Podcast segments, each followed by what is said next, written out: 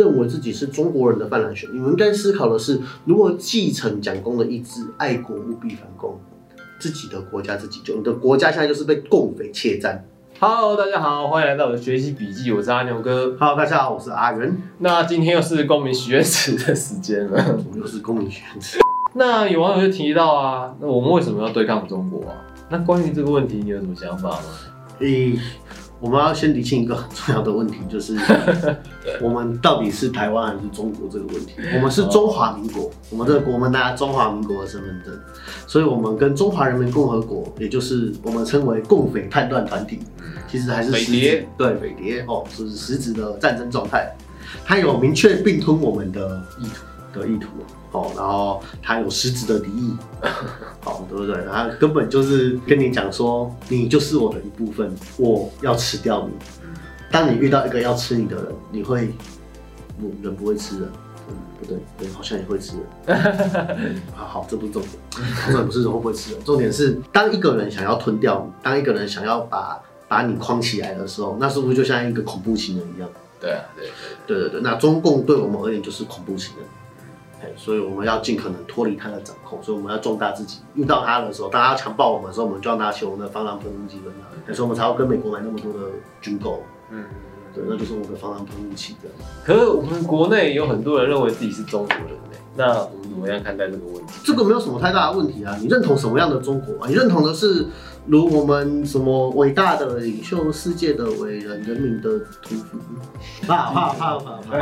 如果你是认同过去动员戡乱时期的国民党，或者是什么蒋介石，我就不管他到底是什么东西，他有说过一句，他说他是说这里是自由中国复兴基地，说我们要三民主义统一中国，对不对？我认同自己是中国人，没有关系啊。那你认同怎样的中国嘛？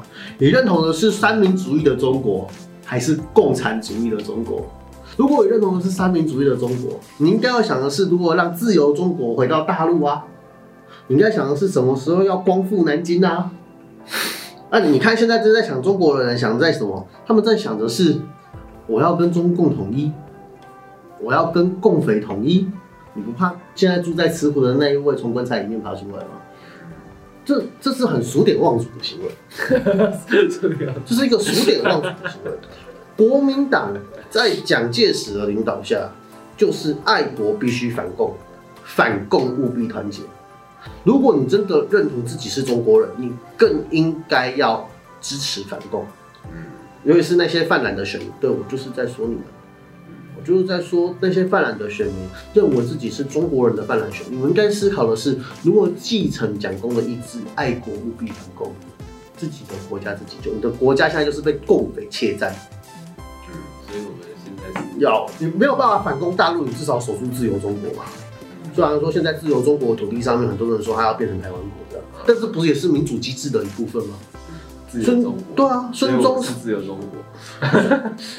对蒋介石或对国民党的逻辑应该要是这样，但现在的国民党好像不是这样。对对，所以所以我不知道国民党到底怎么了。对，回来我们来谈这个问题，就是说这些中国人，他们要理解一件事情是，今天你认同了中国没有问题，你认同中国没有问题，但是你要认同怎样的中国才是你的问题。你真的要背弃蒋公遗训？五千年的中国历史吗？对啊，我们这个用繁体字哦，我们不是用简体字哦。我们继承优良的中华五千年文化的时候，你真的要去跟所谓的发动文化大革命的中华文化刽子手统一吗？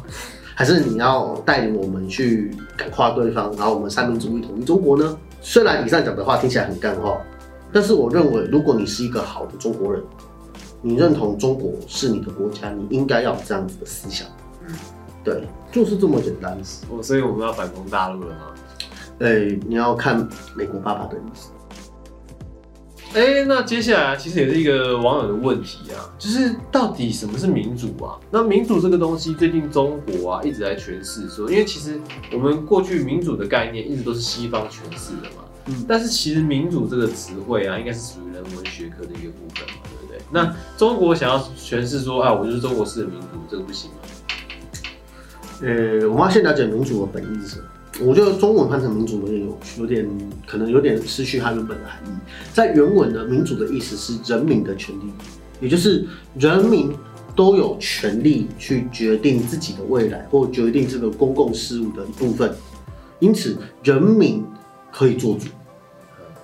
OK，有主的概念是因为我们过去中国或者是所谓的传统的东亚社会，我们习惯有一个副家长，或者是习惯有一个皇帝或君王的存在。那君王其实就是主，我们就是臣，或甚至是仆。哦，可是当这个体制推翻之后，有一个人民都可以为自己的政治或制度的决策尽一份心力。虽然在台湾可能就只有投票而已，但是至少我们可以去关心我们的时事，成为一个好的公民。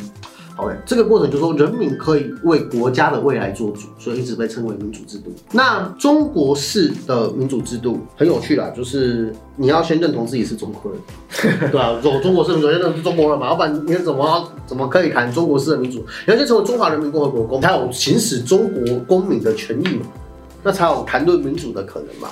先认同自己是中国人，再来就是回到中国式社会社会主义最重要的一部分，来是什么一部分呢？有党的意志，对，没有错，党的意志是非常重要的，党这是超棒的，对，一切的一切都要合乎党的意志，对，党就是一切的标准，党就是宪法，党就是我们的灯塔、红太阳，anyway，任何东西，对，就是我们的那是像一种国家宗教的概念，对，这时候开始理解为什么大日本帝国国家神道之后，那个麦克阿瑟决定要把国家神道废掉，你看到中国共产党这样子，会觉得他们应该是一种国家宗教之类的。我有点嘴炮，不好意思。OK，好，所以呢，中国式的民主哈很有趣。中国式的民主其实前提还是建立在党的领导之上，你在党的领导之上才有所谓的民主。那所以说，这个民主的过程是党赋予你自主，你才能够自主。你的自主是被党所规范的，对，就跟我们国家有宪法规范我们的民主自由一样。对，那中国共产党就是名义上是中华人民共和国宪法，但是中华人民共和国宪法每次人大想改就改。对中国共产党说他想改宪法，他就改宪法，所以我们你可以理解就是中国共产党就是宪，就是简单的就是这样。哦，所以说成为一个中国人，信奉党的信条，除此之外，就要进入一个非常严厉的筛选制度。你知道，不是每个中国人都可以成为共产党党员。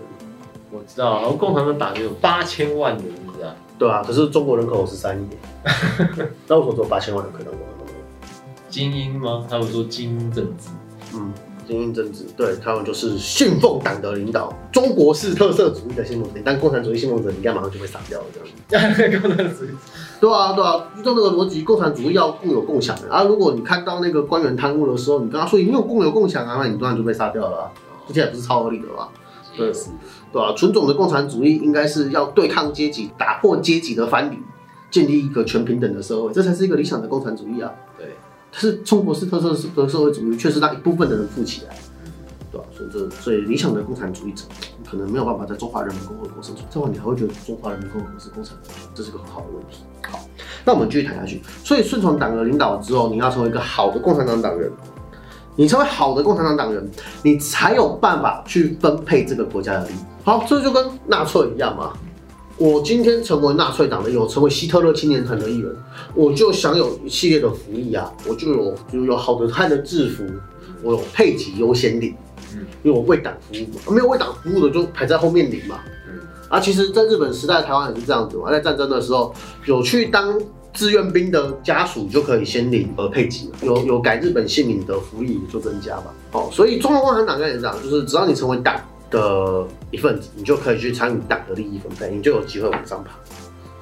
所以中国式的民主，它是建立在党的组织结构里面去产生的。都不过有个有趣的地方，就是共产主义大部分都这样，共产主义其实大部分都是先实行党内民主啊。比如说古巴跟越南这两个比较正常一点点的共产国家，这两个比较正常一点点共产国家，其实都是属于党内民主制。他们的民主就真的是党人投票，然后真的是地方投，地方的人可以投票。投票选出党代表，党代表再去投票选出更高的人。哦，确实，确实越南跟古巴他们的这个党内民主其实比较完全，但是中国的党内民主是协调式民主。那什么叫协调式民主？我跟你讲好了，他当理事长，这样好不好？好啊。好，好，就这样，就就这样，这要协调是民主啊，不这样，对对对，超棒的，对，就是说你不根本不知道到底做过怎样的决议，只有人民大会的时候才会勉强举个手，哦，两千七百多票表决票反对的。今天讲到这边啊，还有什么可以让我们反思的部分啊？我觉得对中国的话术，或对中国在谈民主跟社会主义的时候，其实你们要去多多看一下历史上面到底怎样的政治时态才是对应中国共产党统治的技术跟方法。